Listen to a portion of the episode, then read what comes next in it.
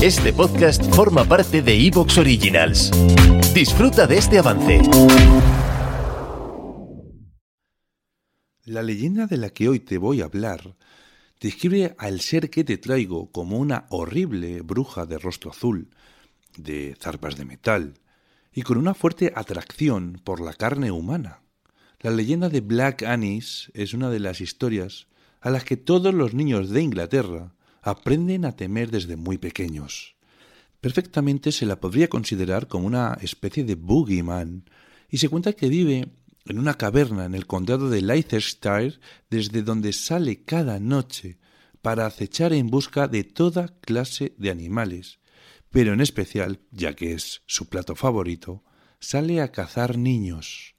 Se dice que Black Anis hace cinturones con las pieles de sus víctimas y que también usa sus afiladas garras para destrozar los riscos de piedra, formando lo que así sería su propia morada. Estas cuevas reciben el nombre de Bowers y en ellas es donde almacena a esos niños capturados para después devorarlos.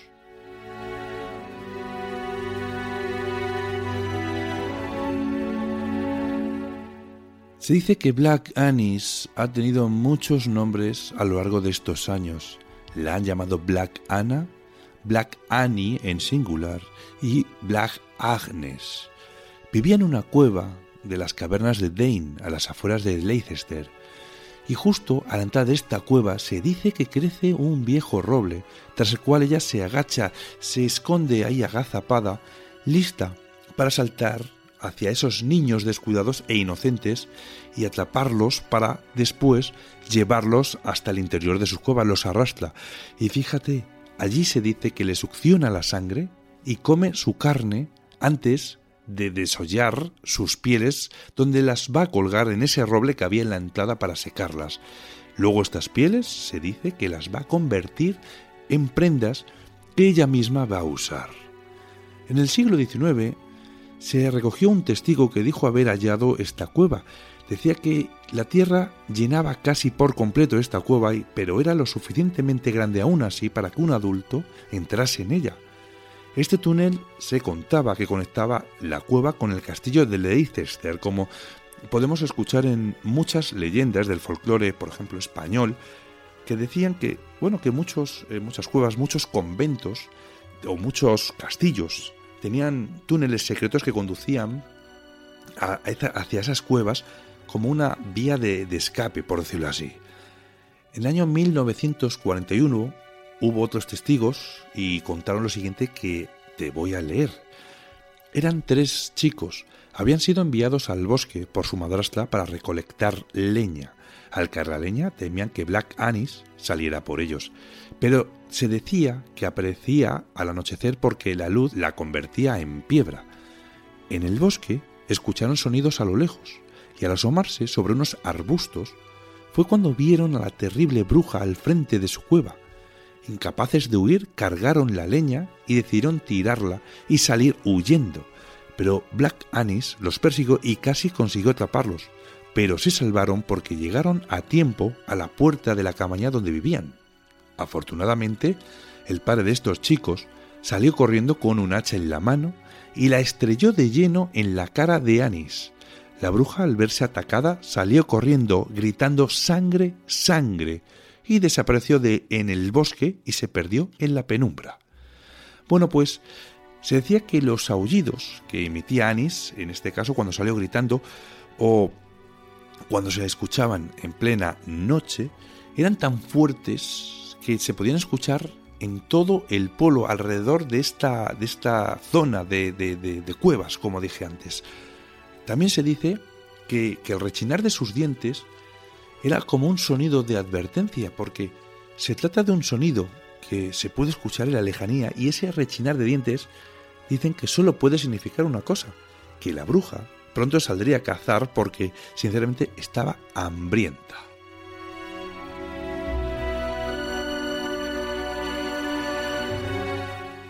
Ciertos folcloristas, expertos en mitología y literatura inglesa antigua, consideran que el origen de la terrible bruja se halla en la mitología celta y que inclusive hace referencia a una diosa apócrifa de la Europa ancestral y que aparece en mitos como una devoradora de niños.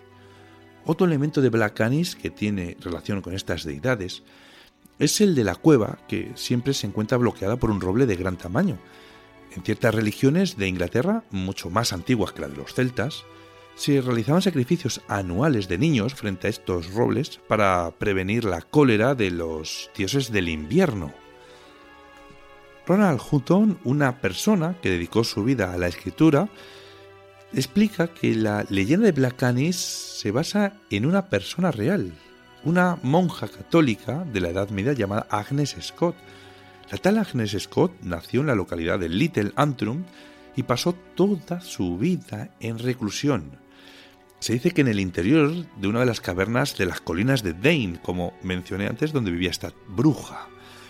Tras la muerte de esta monja, dicen que fue enterrada en el patio trasero de una iglesia de Swindon, y es muy probable que la historia de Agnes Scott pudo haber sido distorsionada a raíz de una reforma protestante que hubo aquí, y en este caso convirtieron a esta ermitaña mujer en lo que sería una monstruosa criatura infernal.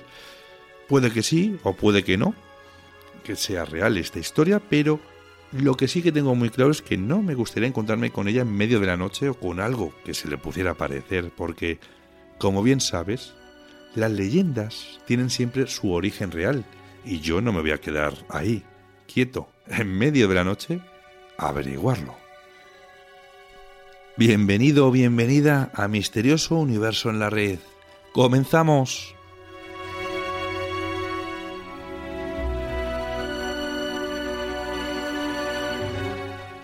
Misterioso Universo en la Red, producido y dirigido por Víctor Pérez.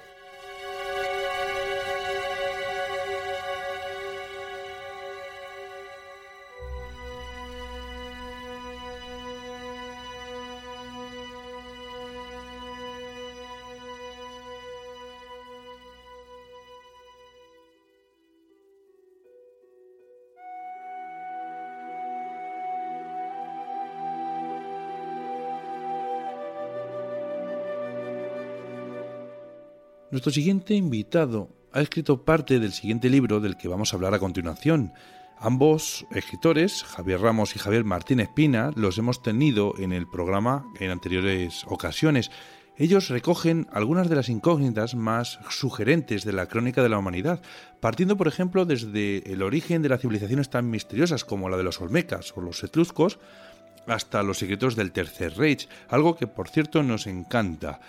También vamos a conocer la biografía más íntima e inquietante de personajes como Jack de Molay, ese último templario, o de Genghis Khan, ese azote de los mongoles. Y también nos hablan de los últimos avances científicos que han contribuido a desvelar interrogantes como la supuesta maldición del faraón niño o qué ocurrió realmente con el ejército del rey Cambises.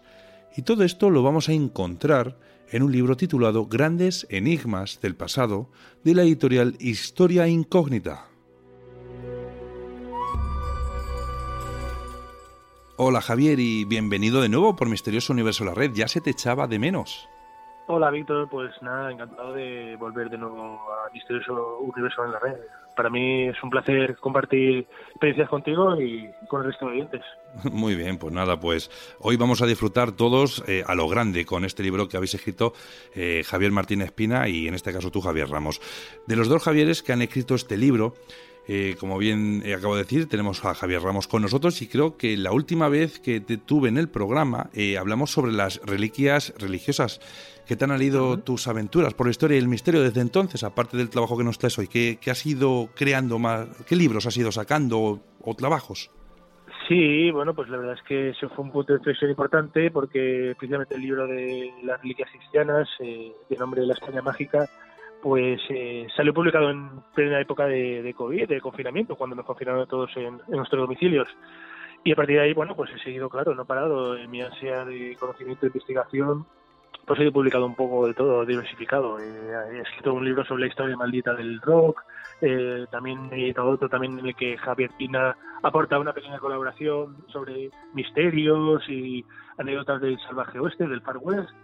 y bueno, pues eh, he diversificado un poquito, un poco mi, mi, labor, mi carrera también. He retomado orígenes antiguos, también he vuelto a hablar de la España romana, recuperando textos del pasado para elaborar una guía ¿no? que pueda servir al, al oyente o al lector viajero.